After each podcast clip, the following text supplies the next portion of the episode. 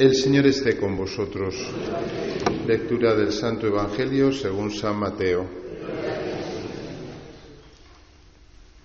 En aquel tiempo dijo Jesús a sus discípulos esta parábola. El reino de los cielos se parece a un propietario que al amanecer salió a contratar jornaleros para su viña. Después de ajustarse con ellos en un denario por jornada, los mandó a la viña. Salió otra vez a media mañana, vio a otros que estaban en la plaza sin trabajo y les dijo, Id también vosotros a mi viña y os pagaré lo debido. Ellos fueron. Salió de nuevo hacia mediodía y a media tarde hizo lo mismo. Salió al caer la tarde y encontró a otros parados y les dijo, ¿Cómo es que estáis aquí el día entero sin trabajar? Le respondieron, Nadie nos ha contratado. Él les dijo, Id también vosotros a mi viña.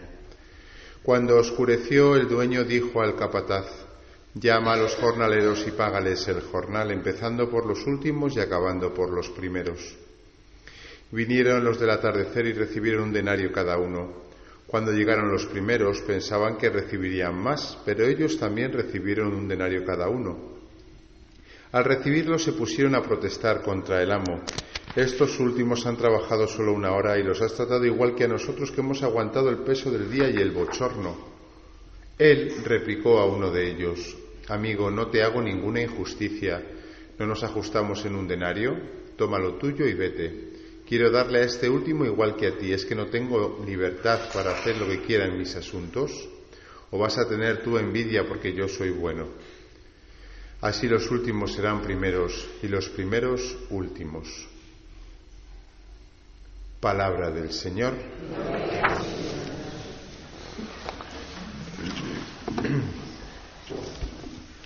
Queridos hermanos,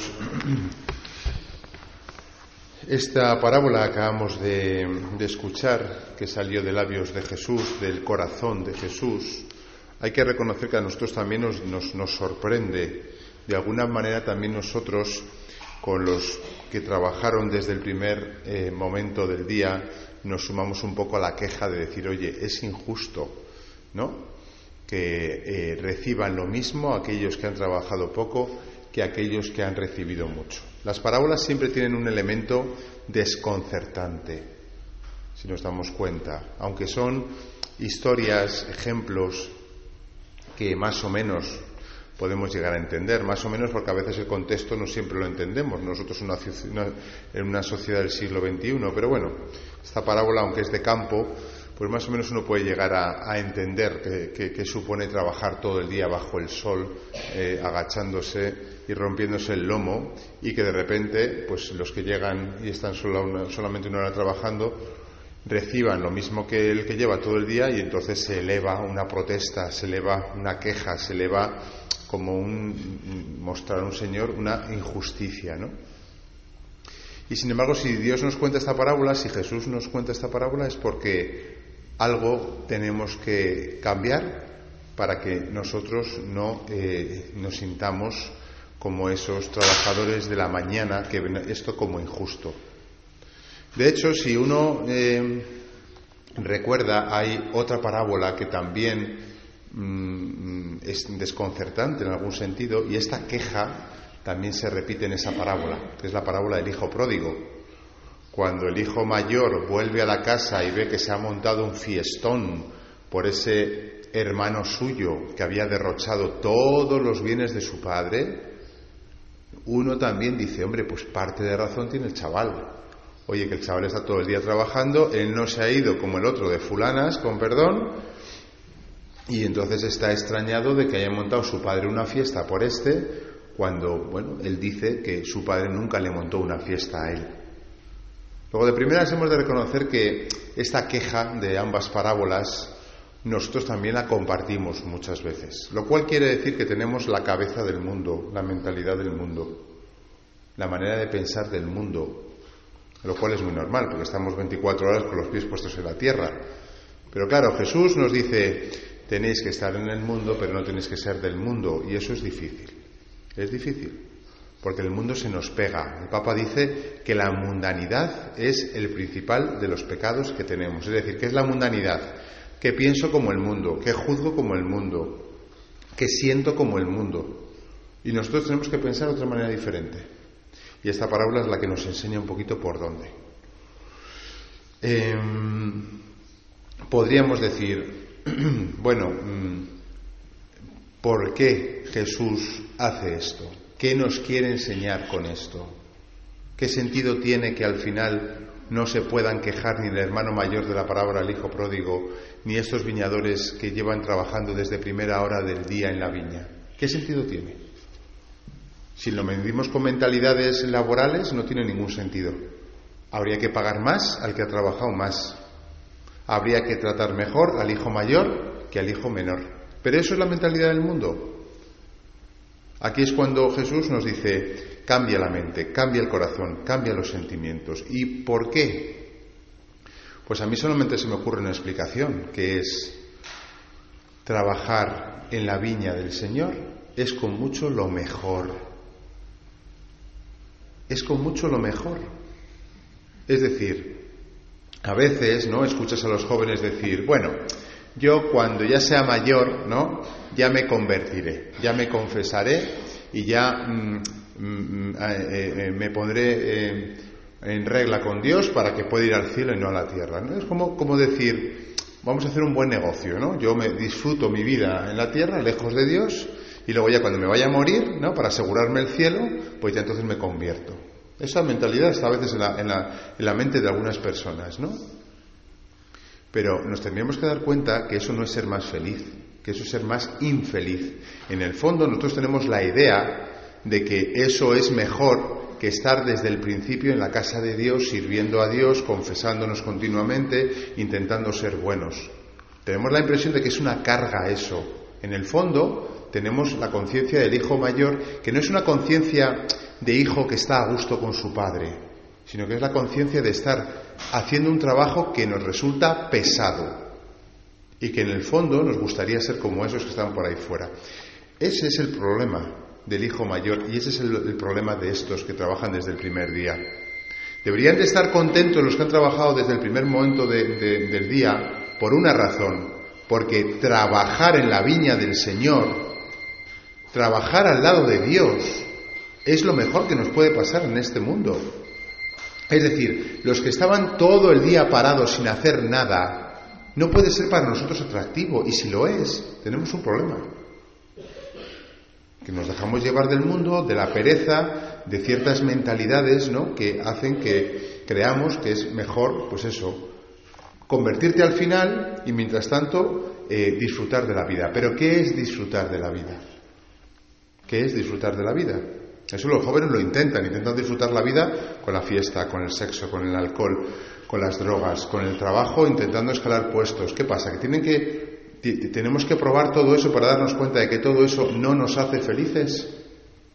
Si hay cosas legítimas como el trabajar, por ejemplo, o el llegar a puestos de, de cierta responsabilidad, pero eso solamente puede llenarnos cuando lo hacemos con el Señor, cuando estamos junto con Él, San, Agustín lo dice esto en un momento de, en uno de sus libros, uno de sus comentarios. Es con mucho lo mejor estar a tu lado trabajando, Señor. Trabajar para ti, pero trabajar con esa conciencia gozosa, con esa conciencia no esclava, no servil, que eso es lo que le pasaba al hijo mayor. Tenía una conciencia no de hijo, sino de siervo, de esclavo.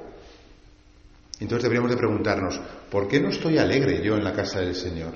¿Por qué los domingos cuando vengo a misa no salgo contento? ¿Por qué la confesión me cuesta tanto si debería de ser todo lo contrario? Debería de salir silbando de misa, cantando del confesionario, eh, contento de cada día poder eh, mejorar ¿no? en ese contacto con el Señor. Y sin embargo a veces envidiamos la suerte de los otros. Luego el problema lo tenemos nosotros. Jesús lo dice claramente, no es Él el que es injusto, somos nosotros los que tenemos algo mal en el corazón.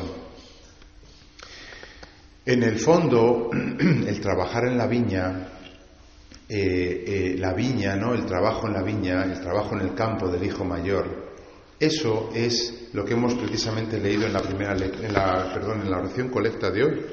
Y en la oración colecta le hemos dicho al Señor, no sé si hemos estado atentos, Oh Dios que has puesto la plenitud de la ley divina en el amor a ti y al prójimo, concédenos cumplir tus mandamientos para que merezcamos llegar la vida eterna. Es decir, trabajar junto al Señor, trabajar la viña del Señor, es crecer en el amor. Es que a nosotros, a muchos de nosotros, desde el primer momento del día, es decir, desde que somos niños, se nos ha impulsado a amar, amar a Dios y amar al prójimo. Hemos tenido la suerte de no estar mareando la perdiz, como otros tantos que han estado mareando la perdiz y que no se han dado cuenta de que esta vida, el único, lo único que vale, lo único que te llevas es el amor. Y que Jesús lo ha dicho claramente, en amar a Dios y amar al prójimo está el culmen. Luego, eh, ese denario que se nos da es la vida eterna que acabamos de decir. Y ese trabajo en la viña es el amor en el cual crecemos. Con lo cual no es lógico decir, yo preferiría haber amado un poquito nada más y con eso ya tener el denario. No, hombre, no. Uno debe de desear amar todo lo que pueda y más, engrandecer el corazón, ensanchar el corazón. De hecho, podríamos decir, bueno, sí, vale, pero al final es una injusticia que todos tengan la vida eterna cuando no han amado lo mismo. En esto los santos salen a nuestro encuentro y nos dicen, eh, a mí siempre me ha ayudado, y creo que ya lo he contado alguna vez, que ambos tienen el denario, los de la mañana y los de la tarde. Todos tienen la vida eterna, pero no la tienen de igual manera. Porque Dios es misericordioso, pero también es justo. Es lógico. Si yo desde que soy pequeño, el Señor me ha trabajado el corazón, me he confesado, he luchado por la virtud, por vencer los pecados capitales, la ira, la cólera, la soberbia, el orgullo, la lujuria, la, pereza. Cuando yo llego al cielo, lógicamente, eh, mi, recipiente del corazón no tiene el mismo tamaño que el que ha llegado en el último momento, aunque estemos todos en la vida eterna. Y por eso dicen los santos, todos estaremos llenos, pero no todos igual de llenos. Uno estará lleno como un vaso, otro estará lleno como una jarra, el otro estará lleno como un camión cisterna, el otro estará lleno como un océano. Todos llenos, pero no igual de llenos. Porque lógicamente si uno ha estado agrandando el corazón en esta tierra, pues lógicamente cabe más amor, que eso es lo que será la vida eterna. La vida eterna será ese amor por el que hemos estado trabajando, hemos estado como, eh, eh, eh, como escarbando, como haciendo hueco, como ensanchando. Dios nos lo llenará cuando lleguemos al cielo. Si no, no tiene sentido, porque uno piensa y dice, bueno, ¿para qué voy a yo a sufrir en esta tierra si al final me van a dar lo mismo al final? Vamos a estar llenos, pero no igual de llenos. Por eso la primera lectura ha dicho este famoso eh, versículo de Isaías, cuando dista el cielo de la tierra, así distan mis caminos de, los vuestros, mis planes no son vuestros planes, mis caminos no son vuestros caminos. Nos encontramos con que uno cuando se convierte piensa pues que Dios le va a facilitar las cosas, que va a ser todo como como muy sencillo.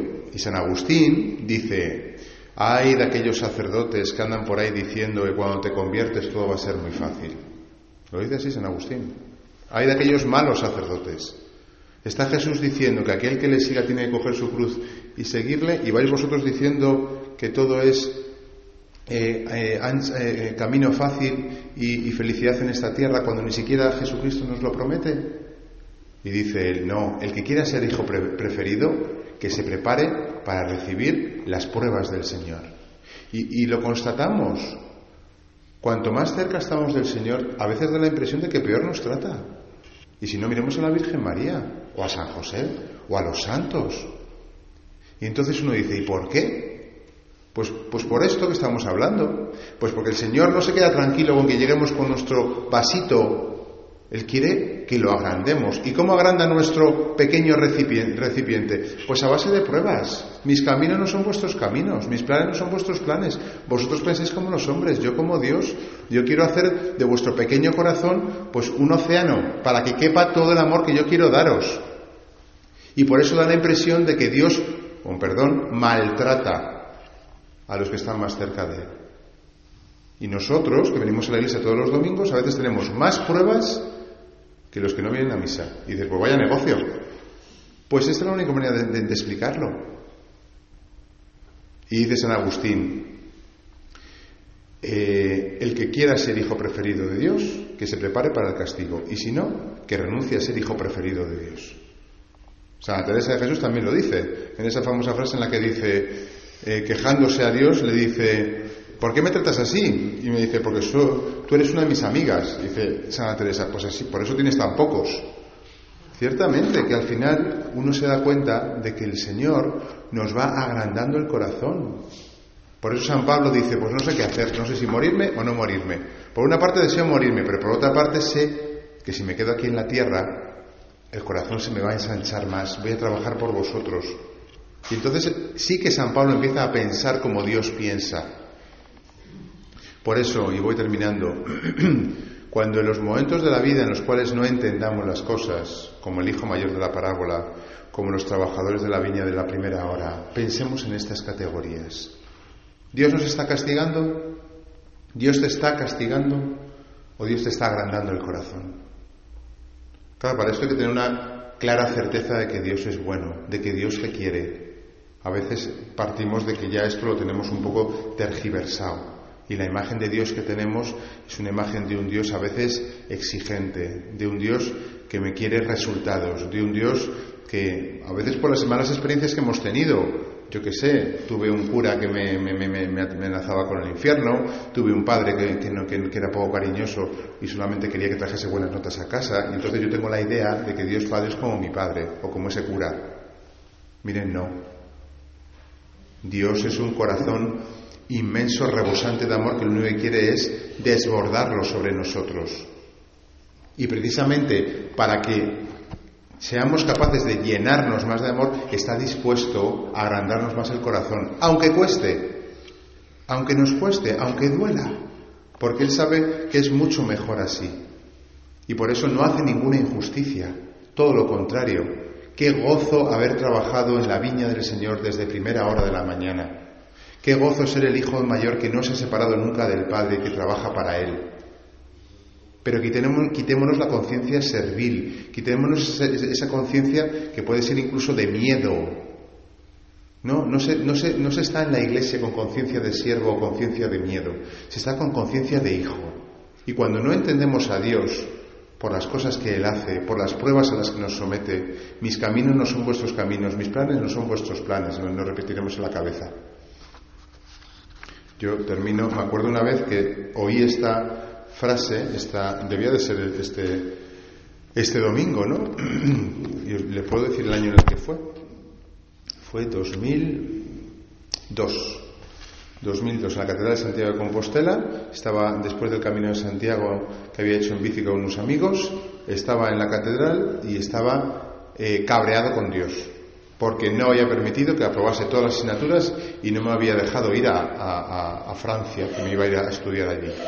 Y de repente escuché esta frase ¿eh? proclamada en, en, la catedral, mis caminos no son vuestros caminos, mis planes no son vuestros planes. No entendí nada, pero dije, bueno, pues mira, sentí como una respuesta de Dios, algún día lo entenderé. No me dejó irme ese año, que tenía muchas ilusiones en irme, pero permitió que me fuese el año siguiente con todos mis amigos de la capilla. Y no pasó mucho, al año entendí la frase, entendí el suspenso. Eso nos pasará también a nosotros, un día entenderemos todo y diremos, ahora lo entiendo, Señor. ¿Por qué me trataste tan mal? ¿Por qué me pusiste tantas dificultades en el camino? ¿Por qué eh, esa enfermedad? ¿Por qué eh, eh, ese contratiempo? ¿Por qué esa desilusión? ¿Por qué incluso esa muerte? o ese divorcio. ¿Cuántas personas, gracias a un golpe de estos, han agrandado el corazón y han podido ensancharlo para que quepa más el amor de Dios? Por tanto, no dudemos nunca del amor de Dios y seamos capaces de cambiar nuestra mente para estar gozosos de que Él trabaje en nuestro corazón y de que nosotros trabajemos para Él. Se trata de llenarlo de amor a Dios y de amor al prójimo que la Virgen María, que supo mucho ¿no? de estos ensanchamientos del corazón, nos ayude a que en los momentos en los que no entendamos a Dios, pues seamos capaces de cambiar nuestra mente y entenderle.